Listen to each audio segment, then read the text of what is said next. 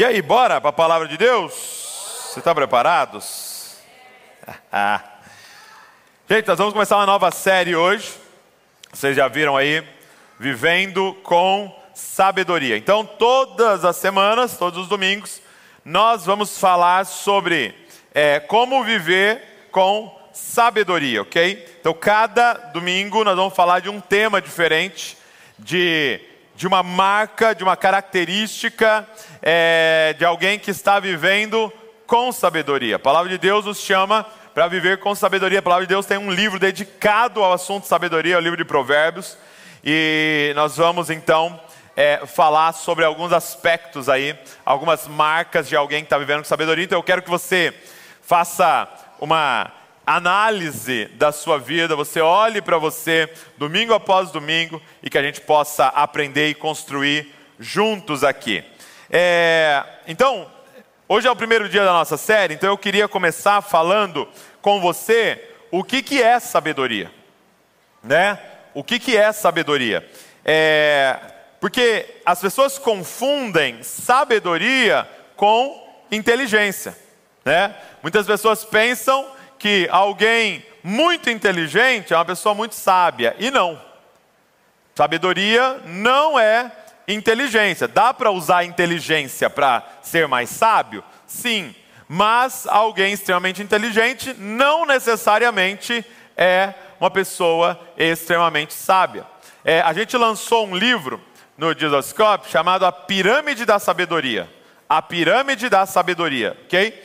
E aquele livro é muito interessante porque ele é inspirado na pirâmide alimentar. Né, a pirâmide alimentar que fala, ó, na base, o que você mais deveria comer são os grãos e tal, depois legumes e frutas, depois, então ele vai falando para você o que você deveria comer mais, depois menos, menos, menos e até o final que é açúcar ali, tá certo, tia? É açúcar mesmo? Beleza. E tem gente vivendo a pirâmide de ponta cabeça aí, né? E aí ele vai falar que é muito interessante o livro, eu até incentivo todo mundo a ler, principalmente os pais aqui, porque o que, que ele vai falar no livro? Que nós estamos no momento hoje da humanidade com o maior número e o maior acesso à informação, sim ou não?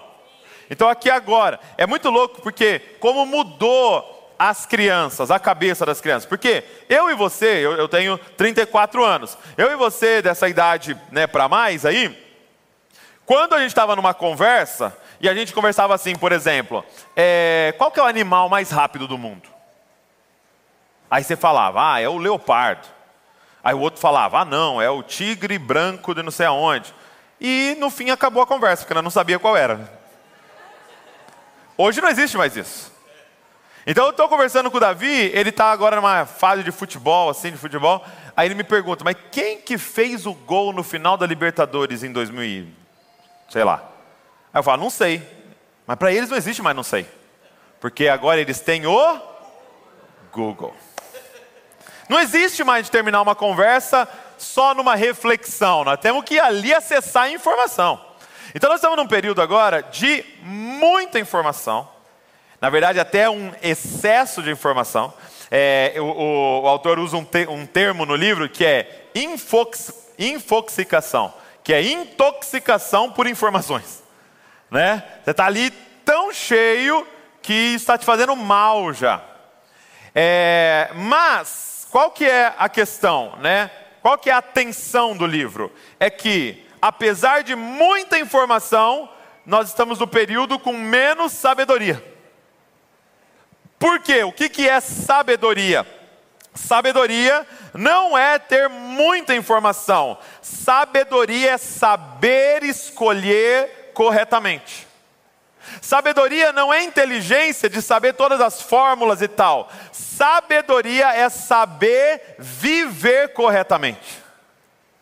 E aí você pega pessoas extremamente inteligentes, pessoas cheias de informação e com suas vidas destruídas por causa das escolhas que fizeram e da forma que têm vivido. Quem já viu alguém assim? Conhece alguém assim? Alguma história assim? Sim, isso é muito claro. Por quê? Porque não basta nós termos um excesso de informações. Então, por exemplo, você pode estar aqui e saber muito de Bíblia, saber as informações sobre a Bíblia, saber quantos autores, saber o ano que ela foi começou a escrever, o ano que escreveu o último, qual é a ordem das coisas, e mesmo assim não ter sabedoria.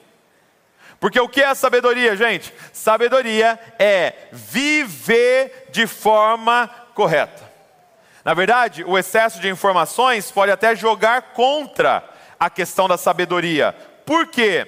porque nós podemos estar lotados de falsas informações.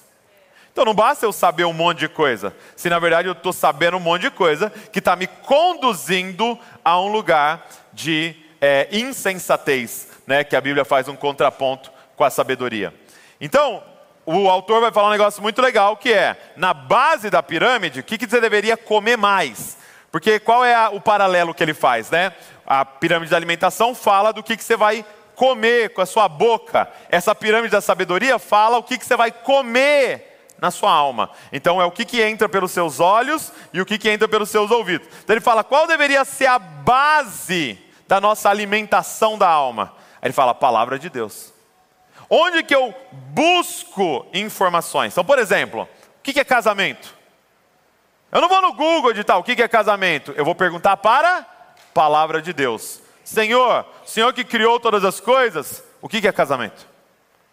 Como é que eu sou um bom pai? Então eu não vou lá no livro de autoajuda primeiro para achar lá as informações. Não, eu vou vir aqui e falar o que é ser um bom pai. Como é que eu lido com as minhas finanças? Então eu não vou lá nos gurus das finanças primeiro, não, eu vou vir aqui primeiro, falar o que, que é dinheiro, como que eu lido com as minhas finanças. Então ele fala que a base da nossa alimentação de informações deveria ser a palavra de Deus.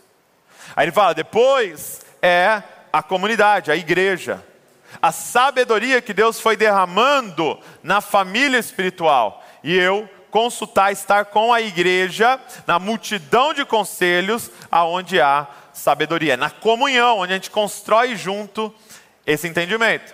Aí ele fala, depois deveria ser na natureza, nas coisas criadas. A gente encontrar sabedoria naquilo que Deus criou, e várias vezes a Bíblia ele fala isso, né? Vai ter com as formigas, ó preguiçoso. Então ele nos ensina a observar formigas. Ele fala: está ansioso, observe os pássaros do céu, observe os lírios do campo. Então, é, nas coisas criadas, as coisas criadas revelam o nosso Criador, revelam Deus para nós. Depois ele fala é, da literatura, dos livros, depois ele fala da arte, há muita sabedoria ali na arte, na música, e é uma coisa que a gente, é, a gente contempla, usufrui pouco, usufrui pouco. E por último, então, ele fala das mídias sociais, das redes sociais. Mas qual é o problema de hoje? Nós estamos vivendo de ponta cabeça. O primeiro lugar que a gente tem buscado informações é nas mídias sociais, nas redes sociais. Você fala, por que, que você está escolhendo isso? Ah, porque eu estava seguindo um pessoal lá e todo mundo está fazendo tal coisa. Isso é o caminho da insensatez. Esse é o caminho de a gente é, destruir a nossa vida. Então, sabedoria é viver de forma correta. E se sabedoria é viver de forma correta, Provérbios vai fazer algo muito interessante. Ele começa a apresentar a sabedoria como se fosse uma pessoa. Por exemplo, ele diz que a sabedoria grita na praça. Ah, como é? Como é que a sabedoria pode gritar na praça? Que você deveria perseguir a sabedoria, como se fosse alguém correndo de você. Por que, que ele vai apresentar a sabedoria como uma pessoa? Porque se sabedoria é viver corretamente, é como se a sabedoria tivesse braço. A sabedoria tivesse perna, a sabedoria tivesse boca, que a sabedoria tivesse uma mente, porque a sabedoria tem um nome, gente. Qual é o nome da sabedoria? Jesus Cristo. É por isso que João vai começar o seu livro dizendo: E o Verbo se fez carne. Então aquilo que eu e você poderíamos ver como informação, não era só informações, era sabedoria, ou seja, era encarnar aquelas verdades. Então, se você quer ser alguém sábio, nós vamos ter que olhar para Cristo. Nós vamos ter que olhar para Jesus, porque a sabedoria não é um conceito, sabedoria é uma pessoa. Quem está entendendo o que eu estou falando? Então ele veio nos ensinar como viver.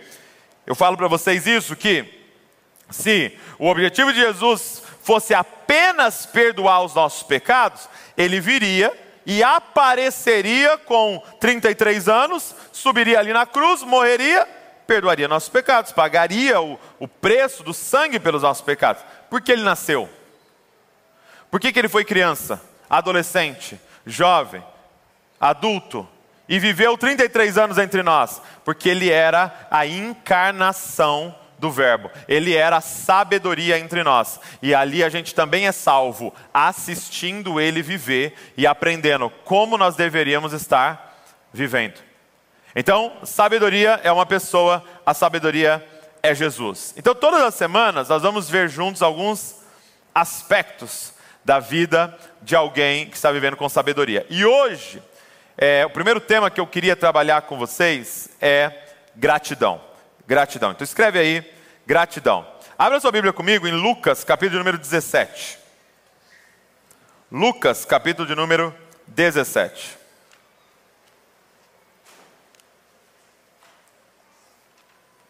Vamos ler a partir do versículo 11. Eu quero usar uma história aqui que Lucas escreve, um dos relatos da interação de Jesus com alguns homens, para falar para você sobre sabedoria. A primeira pergunta que eu quero te fazer é: você é uma pessoa grata? Você é uma pessoa grata? Porque gratidão é uma das evidências de que nós estamos vivendo com sabedoria. Vamos lá, Lucas 17, verso de número 11. Quem achou, diga: Eu amo a Bíblia. Quem não achou, diga eu também. Lucas 17, 11. Vamos lá. De caminho para Jerusalém, Jesus passava pelo meio de Samaria, da Galileia. Ao entrar numa aldeia, saíram-lhe ao encontro dez leprosos, que ficaram de longe e gritaram: Jesus, mestre, tenha compaixão de nós. Ao vê-los, Jesus disse: Vão e apresentem-se aos sacerdotes.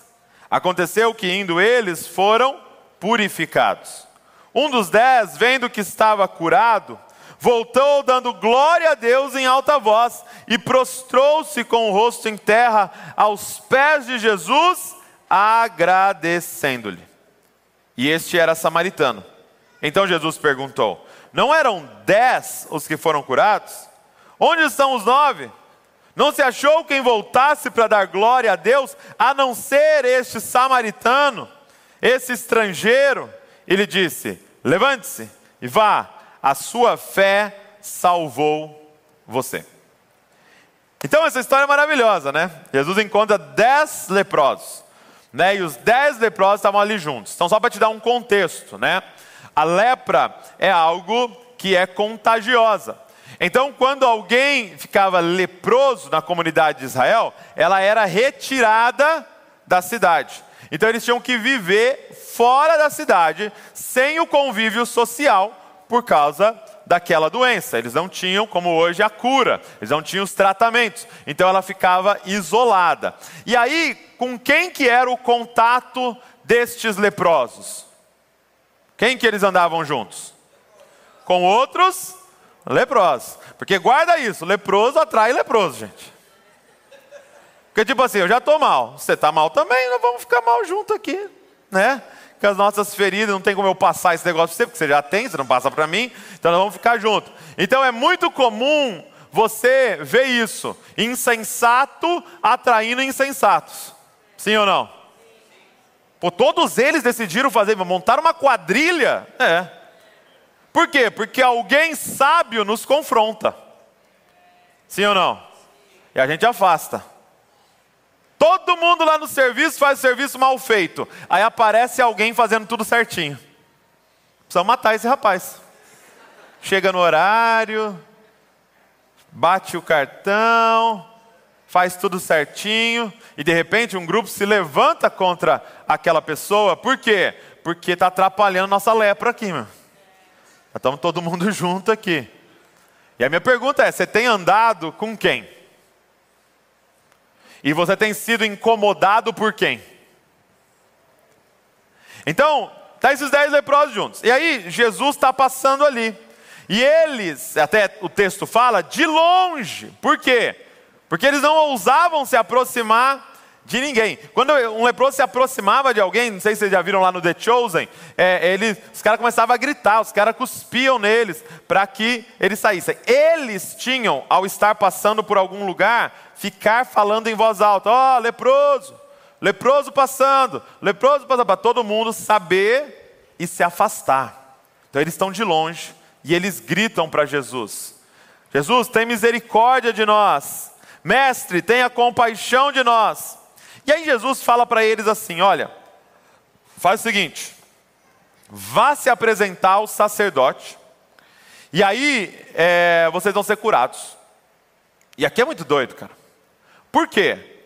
Porque você está leproso ainda, você está vendo todo aquele negócio, e eles começam a obedecer a Jesus, mesmo ainda estando leprosos. Então presta atenção no que Jesus propõe para eles eu quero que vocês comecem a se comportar como se estivessem sarados antes de verem a cura. Meu Deus. Então você vai indo andando para se apresentar ao sacerdote, e eles iam levar uma bronca do sacerdote, iam ser humilhados se eles chegassem lá leprosos, né? Mais uma vez, ok? Eles iam ser rejeitados pelos sacerdotes. Mas esses dez acreditam na palavra de Jesus e vão caminhando em direção ao local para encontrar os sacerdotes. E aí a palavra de Deus diz que no caminho da obediência. Nem é o tema da mensagem, mas você já vai guardando aí. No caminho da obediência, eles são curados. Não é eu espero o milagre para eu obedecer, é enquanto eu obedeço, ele começa a nos curar. E aí eu imagino, né? Um olhando para o outro, falando: o que, está acontecendo com o seu rosto? Está acontecendo com o seu braço? Você viu o seu pescoço? Você viu que cresceu a sua orelha aqui de novo? Você viu que apareceu a ponta do seu nariz? Você viu que você está com os dedos? Você viu? E aí um começa a olhar, e de repente todo mundo ali começa a olhar que eles estão com pele, como se fosse de criança.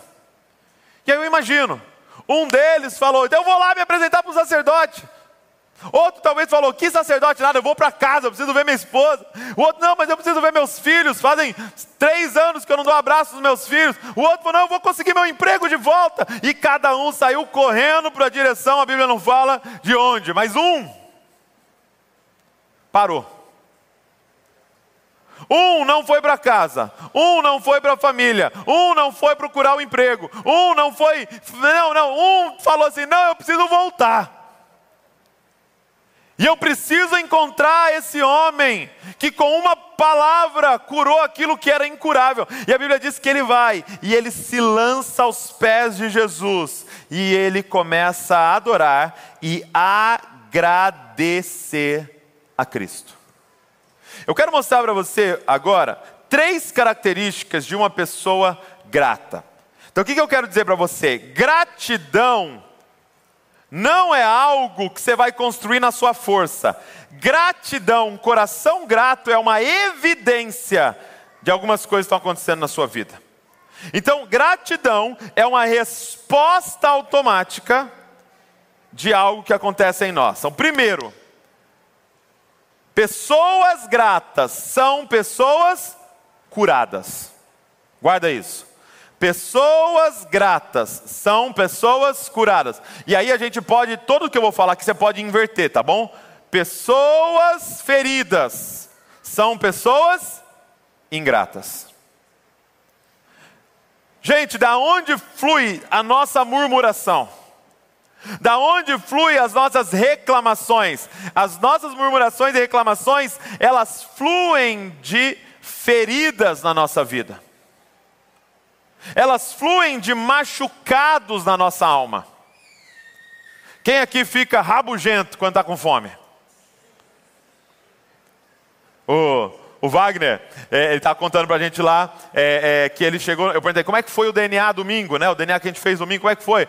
Aí o Wagner falou assim: ó, eu tive, tive desafio ali, porque eu machuquei minha perna antes de ir, então durante o DNA estava machucado, doendo a minha perna. Então quando você está com uma dor, tudo parece que fica cinza. Agora eu te pergunto: as coisas ao redor estavam ruins ou a ferida que estava clamando? Então, gente, o que eu quero dizer para você é que as nossas feridas nos fazem enxergar as coisas distorcidas. Então, a partir das nossas feridas, a gente pode se tornar murmuradores, reclamadores. A gente pode é, é, ver em toda parte a partir das nossas feridas. Sabe, quando nós estamos feridos, nós temos a tendência a escolher dois caminhos. Então imagina o seguinte: imagina que de repente eu estou numa situação e alguém vem e me agride, me dá um soco. E ele me dá um soco forte no meu braço, a ponto de ferir o meu braço e ficar aquele roxo, ficar aquele preto no braço, de tão forte que foi a pancada que você recebeu. Então o que aconteceu ali? Um trauma. O que aconteceu ali? Uma ferida. Agora eu tenho uma dor. E aí, ao viver aquela dor, você vai ter agora duas reações. E eu quero que você identifique qual é o caminho que você está escolhendo. Duas reações. Ou eu posso pegar o caminho da vitimização, e aí eu vou fazer o que com aquele ali? Mesmo depois de já ter sarado, meu braço está normal, não está mais roxo, já restaurou, eu vou viver a vida assim, ó. Alguém fala, olá, você faz, oi. O que, que eu vou fazer? Eu vou agora esconder o tempo inteiro isso daqui, e eu não vou mais ter interações. Agora cada todo mundo fica a um braço de distância, hein? E eu escolho esse caminho de me esconder. Então eu falo assim para a pessoa: você vai dar uma palavra lá no DNA na semana que vem. Não, não, não, eu não. Não, não me põe, eu não falo em público, eu não falo não sei o quê. Só que você está decidindo a partir da sua ferida.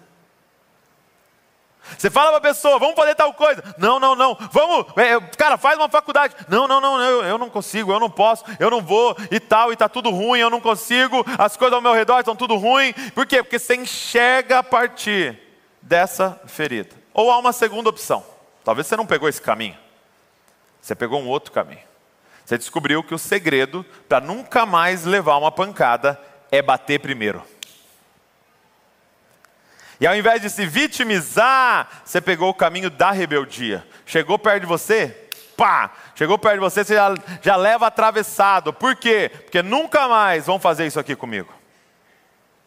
Não importa qual dos dois caminhos você escolheu. Deixa eu te dizer uma coisa. O ponto todo é que isso não é você, não é quem Deus te criou para ser. E de verdade, chegou a hora, gente, de você viver o que Deus tem para você, não o que as feridas da sua vida te levam a fazer.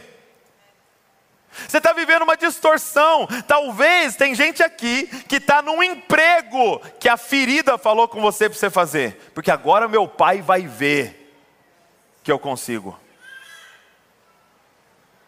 Quem está entendendo o que eu estou falando? Pessoas gratas são pessoas curadas. Quando nós somos curados, é como se os nossos olhos se abrissem. E a gente passa a enxergar o que realmente está acontecendo. A gente passa a enxergar as coisas maravilhosas que Deus tem nos dado, as coisas, a graça de Deus ao nosso redor. E qual é a nossa resposta a isso? Gratidão. Mas em segundo lugar, pessoas gratas são pessoas libertas. Então não é apenas a questão de ser curado das nossas emoções, das nossas feridas da vida, mas também ser liberto. Porque, eu não sei se você sabe, mas lepra era considerado não apenas uma doença, mas uma maldição. Tanto que aqui fala assim: que eles foram purificados, é o, ter, é o termo que Lucas vai usar. Não fala assim quando ele está diante de um cego, que o cego foi curado. Na lepra, fala que ele foi purificado. Por quê, gente? Porque é uma referência a Números, capítulo número 12. Eu vou, eu vou ler para você, se quiser abrir, Luca, é, Números, perdão, capítulo número 12, verso de número 9. Diz assim: olha. Números 12, 9.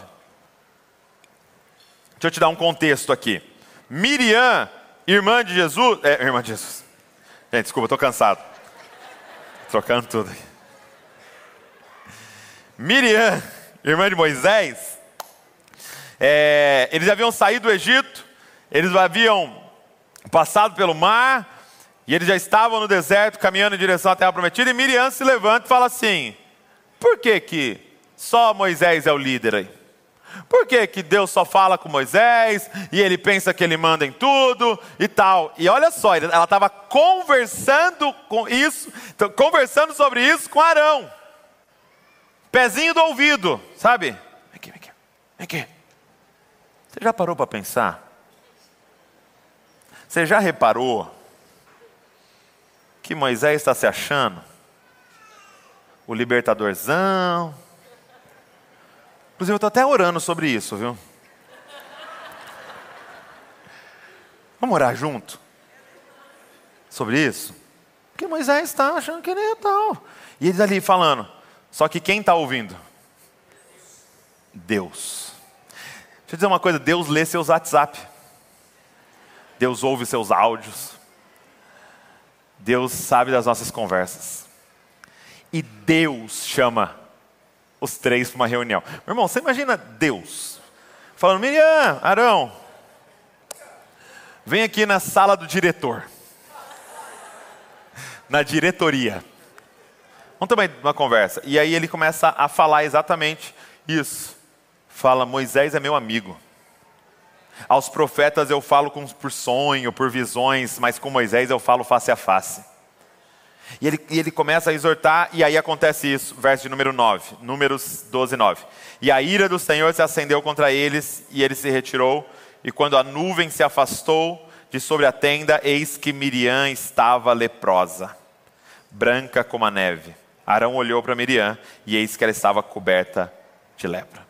Depois você vai ver que Moisés intercede por Miriam, isso é muito louco, essa figura de Cristo, né? A pessoa está com lepra porque estava te caluniando, falando mal de você, e você vai interceder diante de Deus para ela ser curada. Ah, isso é muito lindo. E aí ela é curada, mas lepra tinha esse aspecto, não apenas de uma doença, mas também de uma maldição. Então o que é, esses homens estavam ser, além de curados, eram libertos. E o que é ser grato? Qual é uma característica de uma pessoa grata? É uma pessoa liberta. Porque quando ainda somos escravos do pecado, gente, nós vemos tudo distorcido. Você já viu em Gênesis, capítulo número 3, quando eles comem do fruto proibido, eles desobedecem ao Senhor, o que a Bíblia diz? Que os olhos deles foram abertos. Quais olhos? Esses olhos contaminados pelo pecado. Tanto que a primeira coisa que eles começam a ver é a si mesmo distorcido, eles já têm vergonha, eles já se cobrem, o outro se cobre, e aí Caim já mata Abel e já começa esse caos, porque Mateus 6,22 diz assim: os olhos são a lâmpada do corpo, se os seus olhos forem bons, todo o seu corpo será cheio de luz, se porém os seus olhos forem maus, todo o seu corpo estará em trevas. Portanto, se a luz que existe em você são trevas, com grandes, com grandes trevas serão. O que, que ele está dizendo? Se eu enxergo distorcido, que grande complicação eu estou. Por quê? Porque eu vou chamar de bom o que é ruim e de ruim o que é bom. Deus está fazendo maravilhas na minha vida e eu só consigo enxergar as coisas ruins que tem ao meu redor e eu estou murmurando enquanto o Senhor está me abençoando. Você lembra o irmão do filho pródigo? né? O irmão mais velho chega e fala: Todos esses anos eu trabalho como escravo para você, você nunca me deu um cabrito para eu celebrar com os meus amigos.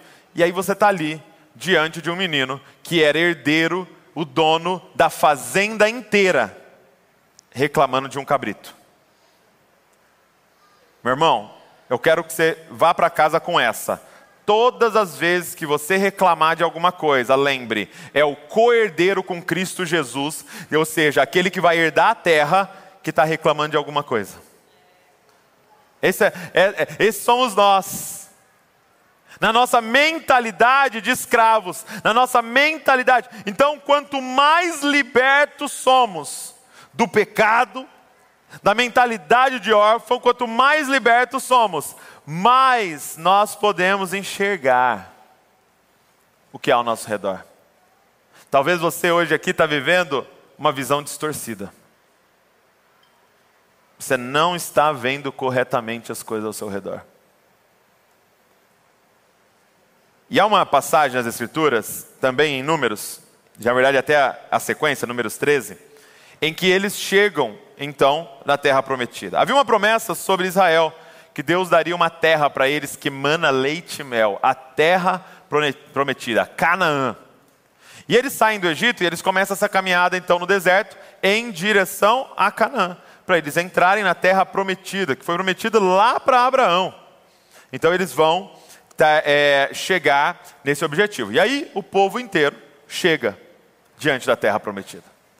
E aí Moisés faz o quê? Envia 12 espias para dá uma olhada na terra. Para ver a terra antes, até para saber por onde nós vamos entrar, como é que nós vamos fazer. Então ele envia 12 espias, uma, um espia de cada tribo. Então ele pega um representante de cada tribo, das 12 tribos de Israel, e envia eles. Olha só o que os espias com mentalidade de escravo veem. Então está todo mundo vendo a mesma cena, sim ou não? Os 12 viram a mesma coisa. 10 tinha uma mentalidade de escravo, e olha que, o que eles veem. Eu vou ler para você, Números 13, 31.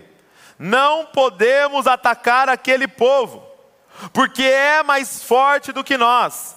E diante dos filhos de Israel, falaram mal da terra que haviam espiado falaram mal da terra que haviam espiado, falaram mal da terra prometida por Deus, falaram mal daquilo que Deus estava entregando para eles. Você fala mal do seu marido? Você fala mal dos seus filhos? Você fala mal de Bragança? Você fala mal da sua cidade? Você fala mal do seu emprego? Você fala mal da sua igreja? Você fala mal do seu pastor? Não, misericórdia que é o pior de todos, você falar mal. Falaram mal da terra que haviam espiado, dizendo: A terra pela qual passamos para espiar é a terra que devora os seus moradores, e todo o povo que vimos nela são homens de grande estatura. Também vimos ali gigantes, os filhos de Anak, são descendentes de gigantes, e éramos aos nossos próprios olhos como gafanhotos, e assim também éramos aos olhos deles. Presta atenção. Olha o que uma mentalidade de alguém que está escravo vê vê o outro como gigante e a gente como gafanhoto. Sendo que a força deles não estava na capacidade deles de destruir aquelas pessoas, a força deles estava na promessa de Deus. Gente, eles viram o mar se abrindo, eles viram o povo mais poderoso da terra na época, o Egito, sendo destruído, eles viram maná cair do céu, eles tinham a coluna de fogo, mas era tão forte o espírito de murmuração dentro deles, que ao chegar naquela terra, eles não conseguiram enxergar as evidências das promessas de Deus, mas eles conseguiram enxergar as evidências da murmuração deles. Presta atenção no que eu vou te falar. Quando você reclama, quando você murmura, você está intercedendo, a gente chama de intercessão demoníaca. Murmuração é intercessão demoníaca. Você está intercedendo, nossa, vai... vou dar um exemplo. Vamos dizer assim, ó. Você fala assim: ninguém gosta de mim naquela igreja. Ninguém gosta de mim naquela igreja. Fica falando que são cópia de Jesus e ninguém gosta de mim. Fica falando que é família, mas ninguém gosta de mim. Ninguém fala comigo, ninguém se importa comigo. Então você está murmurando, está murmurando, está murmurando, está murmurando. Beleza. De repente você vem no domingo que vem. Quando você entra pela porta, o que que os seus olhos vão procurar? Sabe qual é a frase que o nosso cérebro mais gosta, gente? Falei, eu estava certo. Então, não necessariamente porque você está certo, mas porque os seus olhos estão preparados para achar evidências de que aquilo que você ficou murmurando e intercedendo demoniacamente vai acontecer. Aí você entra pela porta e você não sai cumprimentando todo mundo, você já entra no cantinho aqui assim, ó. No escuro, vestido de preto. Aí você já sobe, senta na cadeira mais longe que puder e está aqui, ó. Fica olhando, ó. Fica olhando como eu estou certo. Ninguém vai me procurar. Ninguém vai me ver aqui. Ninguém vai... E você se comporta para fazer a profecia demoníaca que você inventou acontecer. É isso que estava acontecendo. Esses caras murmuraram da saída do Egito até a porta da, da, da, da promessa. Eles murmuraram. Pô, você tirou nós lá do Egito para matar a gente de sede? Ô, então era melhor ficar escravo lá do que morrer de fome. Ô, calor, hein? Meu Deus do céu, calor esse deserto. Preferia ser escravo, mas pelo menos eu estava na sombra. e os caras murmurando, murmurando, murmurando, murmurando. Quando eles entraram na terra prometida, os olhos deles começaram a procurar todas as formas de provar que a murmuração deles era verdade. Agora, olha dois que eram libertos, os espias libertos, verso número 30. Então Caleb fez calar o povo diante de Moisés e disse: Vamos subir agora e tomar posse da terra, porque somos perfeitamente capazes de fazer isso. Gente, olha o que é o que Gente, peraí. Olha o que diz, ó, depois de 40 dias, verso 25, voltaram à terra, voltaram, os espias voltaram da terra, vieram a Moisés e Arão e toda a congregação dos filhos de Israel em Cádiz, no deserto de Parã, e fizeram um relato do que tinham visto. Eles e toda a congregação, e mostraram-lhe os frutos da terra e relataram a Moisés: Fomos à terra a qual você enviou, de fato é uma terra onde mana leite e mel, estão, estes são os frutos dela, mas o povo que habita nessa terra é poderoso, e as cidades são muito grandes e fortificadas. Também vimos ali os filhos de Anak, e os filhos é, e os amalequitas habitam nessa terra de Negueb, os heteus, os jebuseus, os amorreus habitam na terra, nas montanhas, os cananeus habitam perto do mar e na beira do Jordão. Então repara os olhos deles, procurando todas as evidências.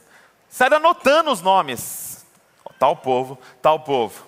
Mas alguém que acreditava na promessa de Deus se levanta, Caleb, e diz: faz calar o povo e fala: Vamos subir agora e vamos tomar posse da terra, porque somos perfeitamente capazes de fazer isso. Por quê, gente? Porque ele não estava agarrado à murmuração, ele estava agarrado à promessa que Deus havia feito. O Deus que fez a promessa é fiel para cumprir. Então eu não vou ficar anotando o nome dos caras que estão lá, porque eu sei que nós vamos entrar lá e de uma forma milagrosa Deus vai fazer o que ele falou que vai fazer. É um convite a se apegar ao que Deus disse que irá fazer. Mas por último, gente, a última característica dos adora, perdão, dos gratos é adoração. Os gratos são adoradores. Quando esse homem é curado, quando esse homem é purificado, o que, que ele faz? Ele volta correndo, se lança aos pés de Jesus e ele começa a adorar. Quem são as pessoas aqui, gente, que mais adoram? Quem são as pessoas dentro desse prédio ou talvez em casa que adoram com mais intensidade? São aqueles que são movidos de gratidão. São aqueles que têm um coração grato. Agora, entenda uma coisa: Satanás ele, para destruir a nossa vida, ele vem com o ensino satânico e muda uma coisa no ensino da Bíblia. Satanás vem e ele coloca a adoração como um pré-requisito para você ganhar algo. Então Satanás vem e vai falar para você assim: ó, o que, que você quer? Ah, eu queria uma família abençoada. Então, ó, começa a adorar a Deus, entendeu? Se adorar bem, ele vai abençoar sua família. Ele fala, ó, faça e você vai se tornar. Então, a adoração, na visão satânica, é um pré-requisito para ganhar alguma coisa. Só que deixa eu te adiantar isso. Só Satanás pede adoração para abençoar alguém. Por quê? Porque a adoração verdadeira é uma resposta de alguém que foi abençoado pela graça. Quando ele vem e nos abençoa de graça, o que, que a gente faz em resposta? Adora Ele. Então, quanto mais eu compreendo o amor gracioso de Deus pela minha vida, mais eu adoro. É exatamente o que acontece em Lucas, capítulo número 4. Jesus está no deserto, e o Satanás leva ele para cima do monte e fala: Está vendo todos esses reinos? Tudo isso eu vou te dar se prostrado me adorares. Presta atenção no que eu vou te falar. Deus não está na expectativa de você vir aqui aos domingos, cantar com bastante intensidade, a ponto de convencê-lo de abençoar você. Deus é o abençoador, gente. Às vezes a gente tem essa expectativa, que nós vamos entrar aqui, nós vamos assim, gente, vamos, vamos fazer o seguinte, vamos adorar forte hoje, para ver se Deus acorda no céu e fala, ah, meu Deus, que música linda, eu vou abençoar eles. Eu não vou aguentar. Eu estava segurando isso aqui, mas é tanta adoração maravilhosa que eu vou derramar isso aqui. Vamos, gente, mais forte, vai! Não, gente.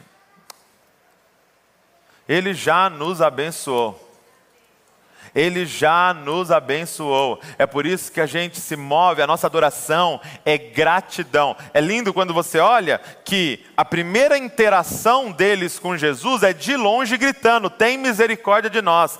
Depois que ele é curado, que ele volta, se prostra aos pés de Jesus e começa a adorá-lo em gratidão. Então, qual é o motivo por que nós adoramos? É por aquilo que ele já fez na nossa vida, por aquilo que ele já nos deu, por aquilo que ele já realizou, que foi nos salvar, derramar a sua graça sobre nós. Interessante que Tomás de Aquino ele tem uma, uma um estudo sobre gratidão. E o meu amigo Davi Lago, ele me mostrou isso, eu achei muito interessante que Tomás de Aquino diz o seguinte: que a gratidão começa, primeiro passo da gratidão é reconhecimento. A primeira coisa que você precisa para ser alguém grato, você precisa reconhecer que alguém fez um ato de bondade com você. Então eu estou aqui, alguém do voluntário veio e trouxe água para mim. Então eu preciso reconhecer que aquilo foi um ato de bondade. Foi um ato né, de bondade comigo. Então, é, a primeira parte da gratidão é você pensar. Tanto que, obrigado em, é, é, para você agradecer em inglês, como é que é? Hã? Vai, pronuncia aí lindo o seu inglês. Thank you. Né? Thank you. Por quê? Thank vem da palavra think, que é pensar. Então é como você fala assim: eu reconheço, eu penso no que você fez por mim. Eu reconheço o que você fez por mim. Então é think, né? Thank you. Aí a segunda parte, depois de reconhecer, porque tem gente que pode reconhecer, mas ser tão orgulhoso de não agir em gratidão, reconhece, mas a segunda parte é quando aquilo toca os nossos corações. Então é quando eu percebo a graça naquilo ali. É quando eu percebo a graça de Deus naquilo ali. É quando eu percebo que eu não paguei e não merecia aquilo ali.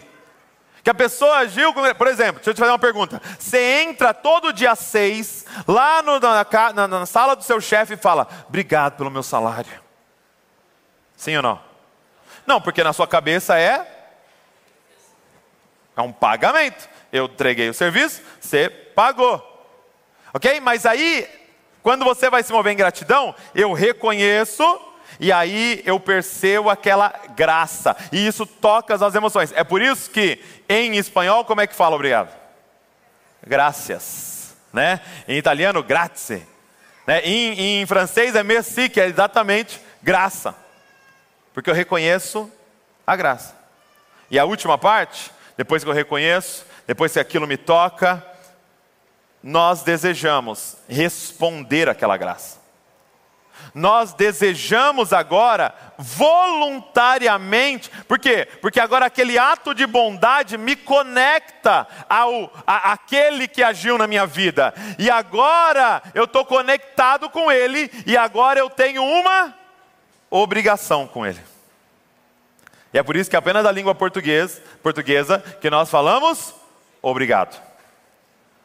Porque agora eu reconheço, isso me tocou, e agora voluntariamente eu estou obrigado a retribuir, a viver conectado a partir daquilo que você fez por mim.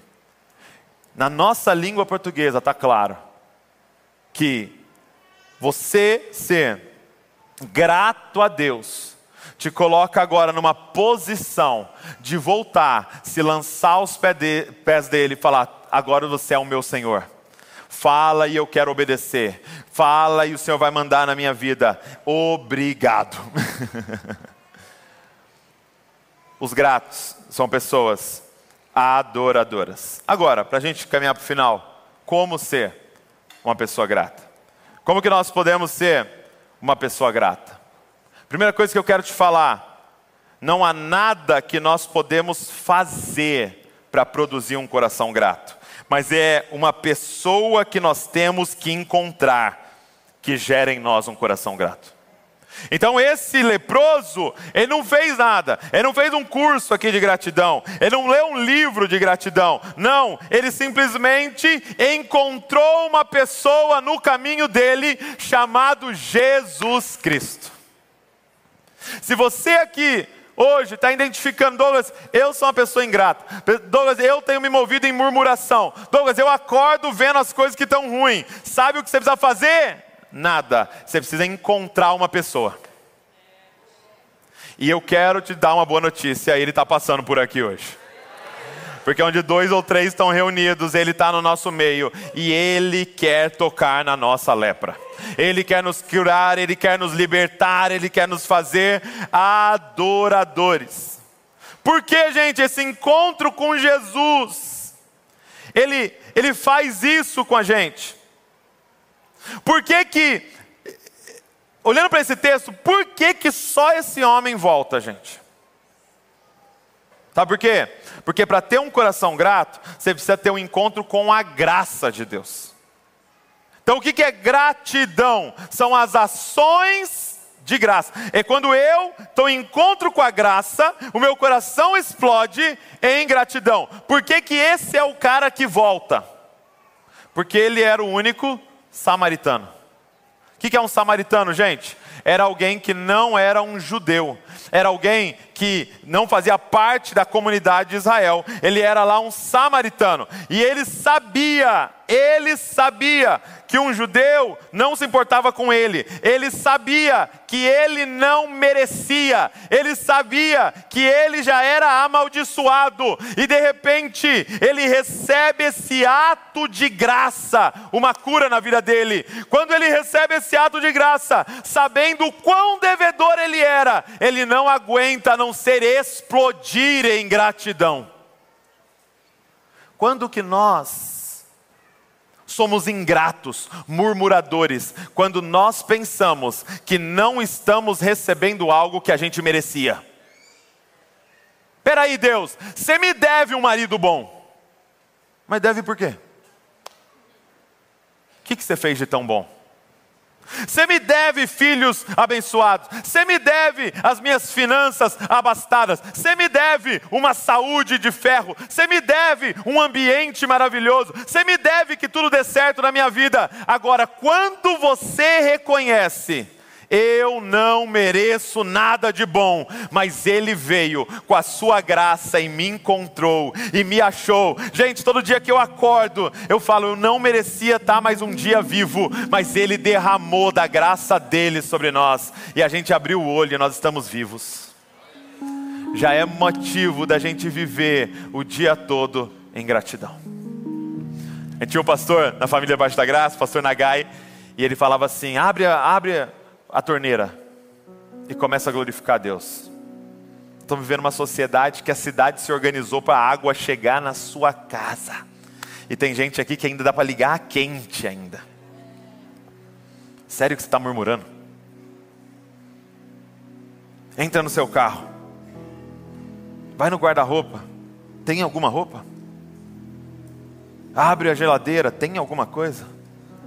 Só que o problema é que você está como aqueles nove que provavelmente falou: deu certo a nossa oração, deu certo o que a gente fez, deu certo a oferta que a gente deu, deu certo o que a gente está dizimando, deu certo. E aí eles estão achando que aquela cura é uma resposta justa de Deus para o que eles estão entregando. E eles vão embora viver a vida, mas alguém sabia que não merecia aquela graça, não merecia aquilo ali e não tem como, cara. Quando você entende o tamanho da bondade. Sabe, eu não sei o que você está passando na sua vida, eu não sei as coisas que você está fazendo, eu não sei as escolhas que você fez, mas eu sei que Ele está aqui, doido para tocar na sua vida, de graça, doido para te purificar, te fazer como uma criança e te dar uma nova vida. Sabe, religiosos não são pessoas gratas, porque acham que merece aquilo que Deus dá para eles. Mas nós nos encontramos com o Evangelho.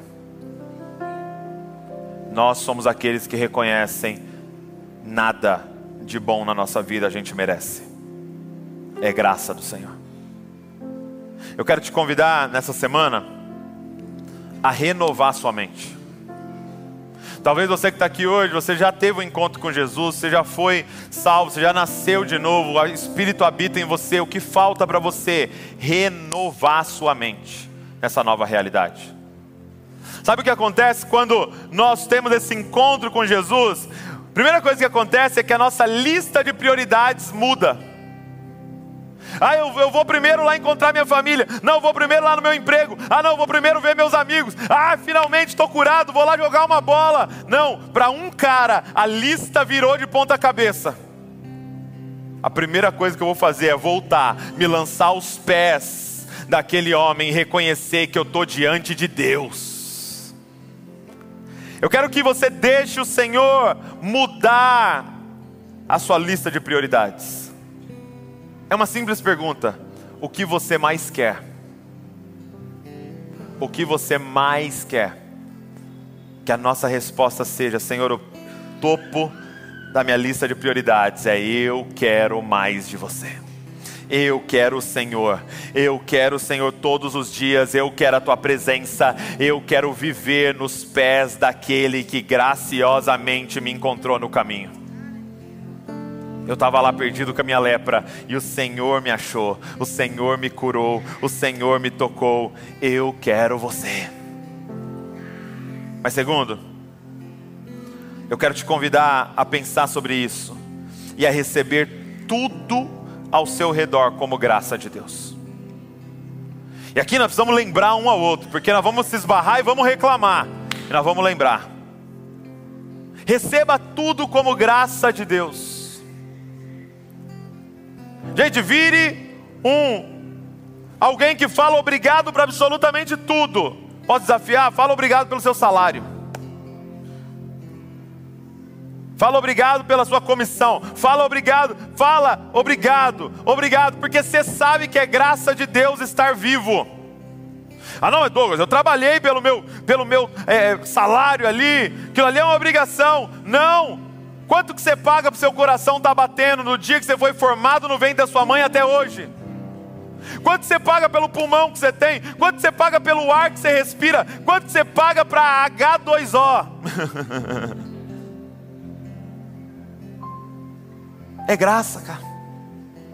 A nossa vida é graça. Eu quero te convidar a receber tudo como graça de Deus. Seus filhos, sua família, seu marido, sua casa, sua esposa, seu trabalho, com grande salário, com pequeno salário, receba tudo como graça, como alguém que é totalmente dependente dele e que tudo de bom na nossa vida vem do Pai das luzes. E por último, de forma bem prática, eu quero desafiar você a treinar os seus olhos. Pela manhã, quando você acordar, faça uma lista, tá? Então aqui, eu, se você quer mesmo mudança de vida, eu quero que você faça isso. Pela manhã, faça uma lista de cinco coisas que você é grato, todo dia. E se possível, não deixa repetir o que você vai colocar nas cinco coisas. Todo dia de manhã. Muito simples, gente. Você vai demorar dois minutos. Levanta, pega seu celular. Coloca lá, dia 8 do 8, segunda-feira. Sou grato por. E coloca cinco coisas. Porque está treinando os seus olhos para olhar ao redor e procurar pelas evidências do amor de Deus na sua vida. Deus quer nos libertar de um espírito de murmuração, cara, e nos fazer viver com sabedoria, como alguém movidos pela gratidão. Fica de pé no seu lugar junto comigo.